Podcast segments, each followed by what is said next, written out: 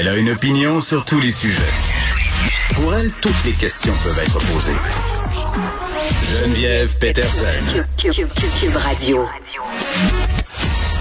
Salut tout le monde, bienvenue à l'émission Vendredi ensoleillé. Je sais que quelques-uns d'entre vous ont reçu de la neige par la tête hier soir au Québec et ça c'est vraiment déprimant mais regardez, on met ça derrière nous, on regarde vers l'avenir, on focus sur le printemps et le beau soleil et la fin de semaine qui s'en vient. Et moi, je n'ai qu'en tête mon verre de vin et je vous jure que je vais le prendre avant 5 heures parce que je célèbre euh, la fin de cette semaine comme vous sans doute. Plusieurs sujets au menu pour nous aujourd'hui. On va parler du contrôle des armes à feu. Deux dossiers qui ont attiré mon attention, là, des textes dans le journal de Montréal, une personne qui a reçu cinq balles euh, dans les jambes pour rien, entre guillemets, et aussi des jeunes qui allaient suivre, entre guillemets, des formations euh, pour savoir tirer du gun avec une personne qui officiait dans un club de tir, ça coûtait 160 pièces ou quelque chose du genre pour aller là. Donc on s'entend que c'est quand même accessible. On a beaucoup parlé de la culture des armes à feu, à quel point non seulement il y avait une accessibilité de la contrebande et on sait que Justin Trudeau en ce moment est tenté de regarder pour enfin euh, gérer le problème des armes de poing au Canada. Là, ils avaient pelleté ça dans la cour des municipalités euh, et ça faisait pas l'affaire, bien entendu, des maires et des mairesses du Québec. Et euh, on a le collectif Police se souvient qui, dans la foulée de tout ça, publiait ce matin une lettre dans la presse sur le contrôle des armes à feu. Mais surtout, ce qui est intéressant dans cette lettre-là, c'est que ce sont des recommandations pour mieux contrôler ces armes-là. On va revenir sur la mort de la fillette de Granby. Tout d'abord euh, avec Nicole Gibault, parce que ça revient dans l'actualité ce matin avec les révélations de la presse, la poursuite de la grand-mère paternelle contre la DPJ.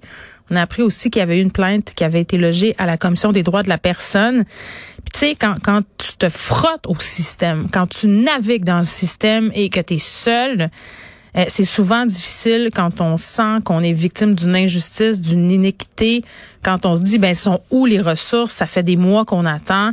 Euh, je le dis là, on, est bien seul dans sa barque et il y a un organisme dont le but vraiment est de défendre vos droits face aux services qui relèvent du M3S. Donc ça s'appelle le CAAP, Centre d'assistance et d'accompagnement. Moi je savais zéro que ça existait pour vrai. Là. Je savais zéro, mais on va recevoir quelqu'un euh, pour nous parler de ces services-là. Qu'est-ce que vous pouvez faire quand vous êtes insatisfait d'un service rendu? Eux ils sont là pour nous aider.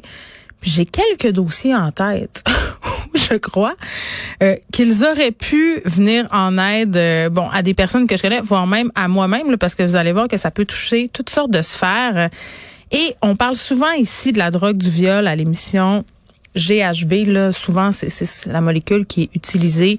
Puis, c'est dommage, on, parlait récemment avec le CAP, euh, le CAVAC, pardon, en Estrie. Puis depuis la fin de la pandémie, la rouverture des bars on remarque une augmentation des trousses judiciaires, la fameuse trousse du viol, parce que, bon, euh, j'imagine qu'il y a des gens qui se sont trop retenus pendant la pandémie, des agresseurs qui sont plus capables de se contrôler.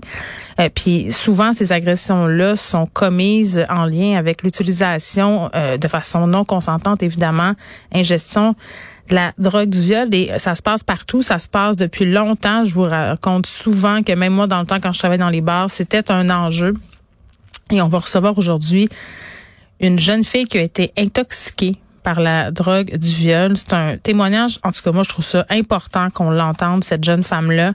Plusieurs cas qui ont été rapportés à l'UCAM récemment. vous pouvez lire le dossier dans le 24 heures. Ça se passe lors de des fêtes étudiantes et c'est vraiment pas la première fois euh, que ça se passe. Mais ce que je trouve intéressant là-dedans, c'est que ces victimes-là commencent à parler. On parlait avec Vincent du tabou qui entourait souvent euh, les victimes de drogue du viol parce que ça se passe dans un contexte de fête parce qu'on se dit ben là j'ai bu j'ai trop bu euh, donc les victimes hésitent à en parler à porter plainte et là on aura quelqu'un en nombre qui va venir nous expliquer comment elle s'est sentie les effets de tout ça et ça a été quoi les répercussions pour elle